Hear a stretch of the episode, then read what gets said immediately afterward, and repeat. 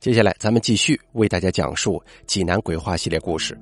本故事作者法科占卜妮子，转载自天涯论坛，由大开为您播讲。今天要说的这个故事啊，是我上小学时候的事情。当时年龄小，但是直到现在也没能想通这件事儿。我当时呢，在京八路小学上的学，三年级的时候。学校在三四年级各成立了一个新班，美其名曰为实验班，好像是采取什么快速教学法，学的课程进度比一般的班要快得多。具体是怎么教学的我忘了，唯一记得的是那个班的学生都是在同一年级当中挑出来的学习最好的学生。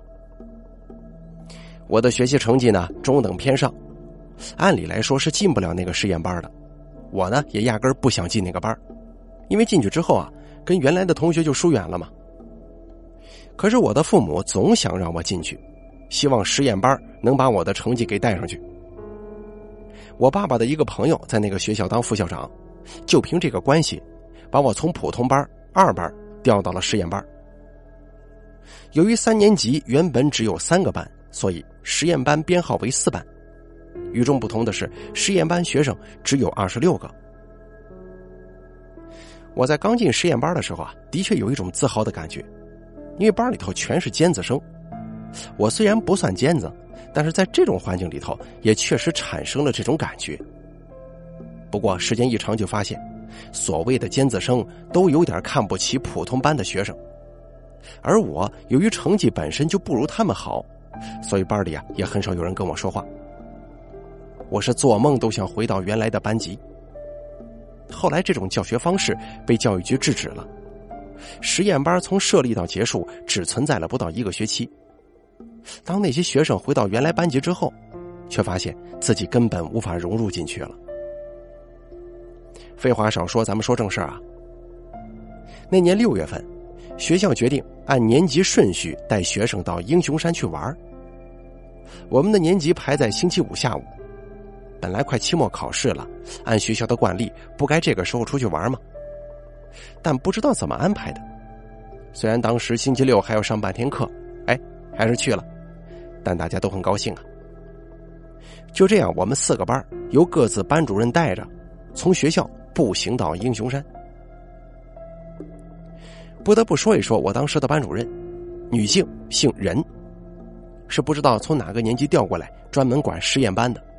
我至今都不知道这位老师的全名，但他的模样我永远记得，因为他对我们很凶，动不动就揍人，骂人呢更是家常便饭，没几个不怕他的。可令我没想到的是，他居然跟另外三个班主任也有矛盾，好多同学都亲眼见过他在级部办公室里跟我原来班的班主任吵架，另外两个班的班主任来劝架，又被他一顿臭骂。那天出去玩的时候啊，都是排着队走，三个老师各自带队，同学们呢也按照学校的要求都不说话。到了儿童乐园门口那个小广场，稍微歇了一会儿，就顺着西侧那个楼梯往上爬，一直到纪念塔处，然后解散自由活动。自由活动的时候，几个班的同学都是互相玩闹。我们班的同学呢，其实也想回到原来的班去玩，但是任老师不愿意呀。规定我们班在一起玩，不准跟其他班级的人掺和。本来我们班同学呢就不是很熟，这下可好了，出现了这么一幕：三个班的同学打成一片，热热闹闹的；我们班在一个角落里安安静静的。几个老师呢也高高兴兴的说着话，任老师则站在我们班附近，很满足的看着我们。每当别的班的学生跑过来，任老师就会把他们赶走。忘了是出于什么原因了，任老师跟那几个老师吵了起来，就当着众多学生的面吵了很长时间。我们呢就在一旁默默的看。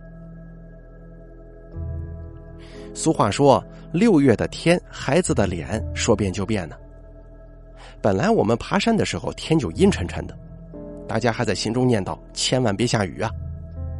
可是天不随人愿，天上的云越压越低，并开始打闪了。几个老师一看也不吵架了，回头就叫自己的班长整队，准备回去。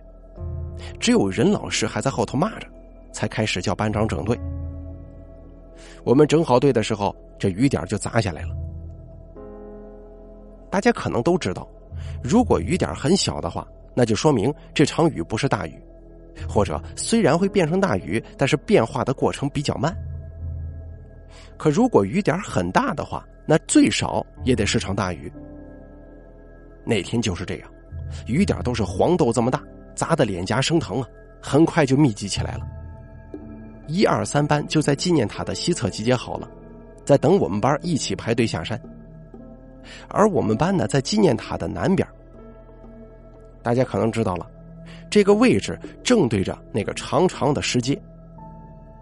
整队的时候，班长以为要跟其他班级一起走，所以头是向北的。但任老师让班长把头调到南边来，看都不看一眼，就带队从那个石阶下山了。我原来那个班主任一看就赶快往这跑啊，一边跑一边喊：“小人呐，你干嘛呀？有什么不满咱们回去说呀。从那边下山路远。”任老师头也不回，就往山下带学生。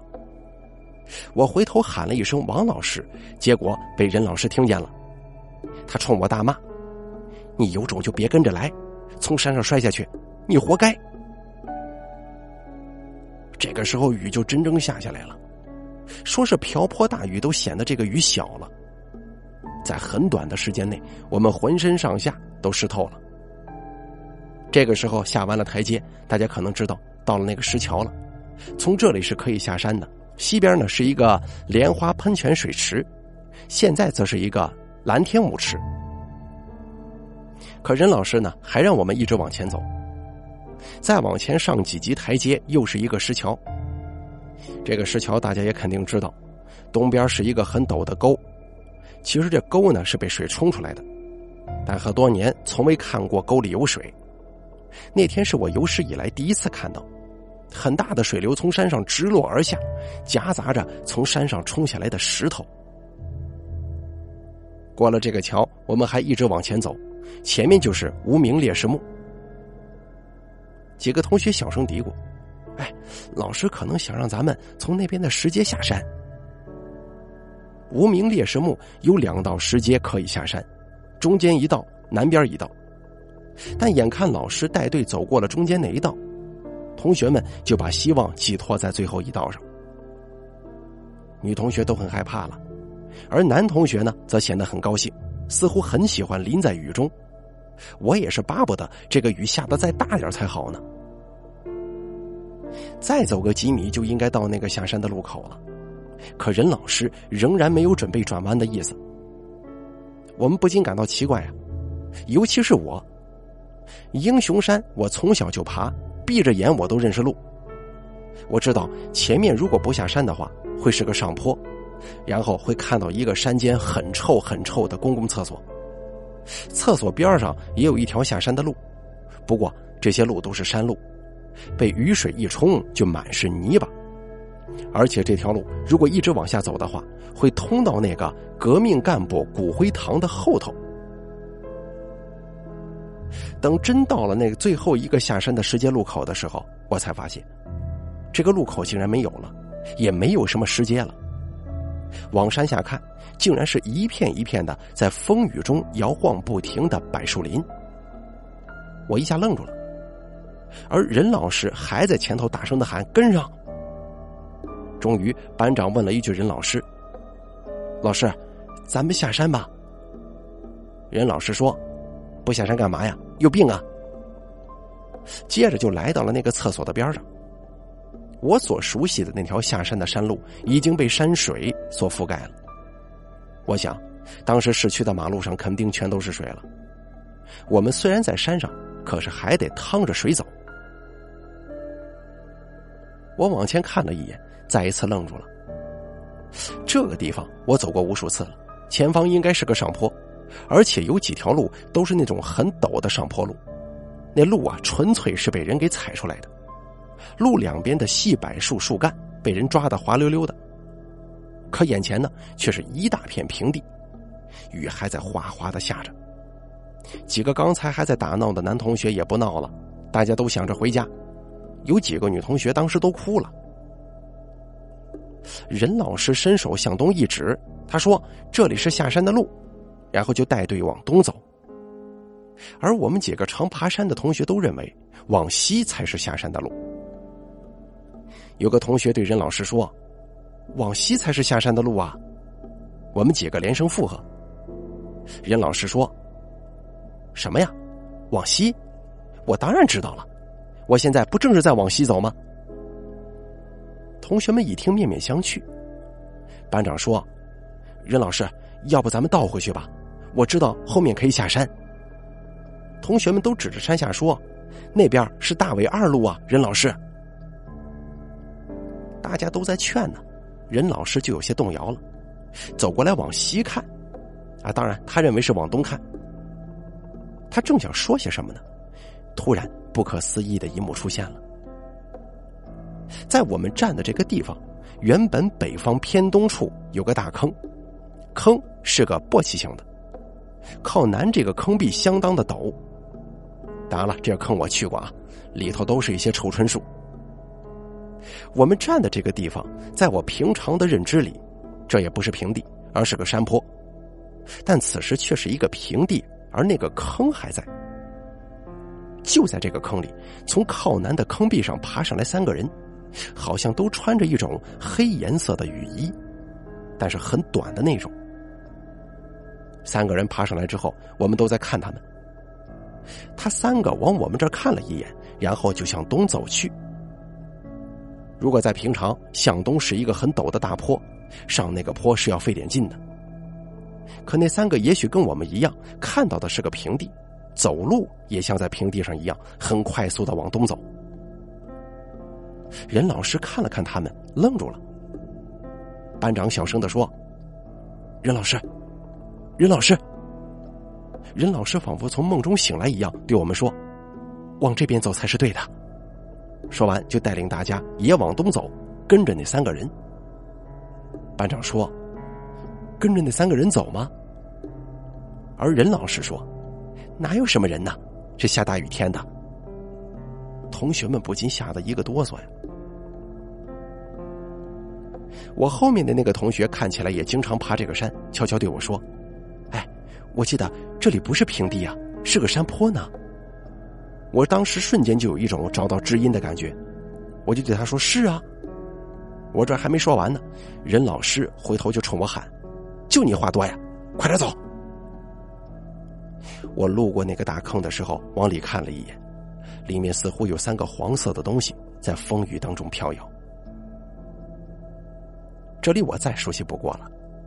平常，把那个上坡路走到头，就到了一个相对的平地。这里是一个挺大的山崖，很长。大家坐车过英雄山路的时候，是可以看到这个山崖的。可是那天呢，我一点也没感觉到上那个坡，就像是走平地似的。觉得这条路也应该走到头了，但是熟悉的山崖就是看不见了。而出现在我眼前的，还是一条小山路。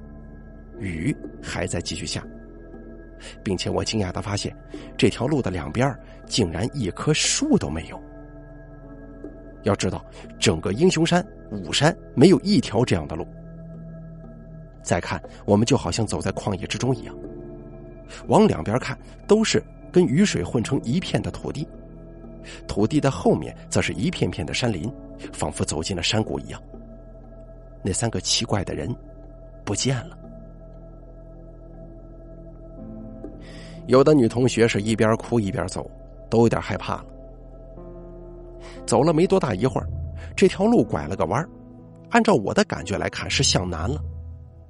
有同学对任老师说：“走错了。”而任老师则说：“没错，这里我很熟的。”可是听任老师的语气，似乎跟平常不大一样了。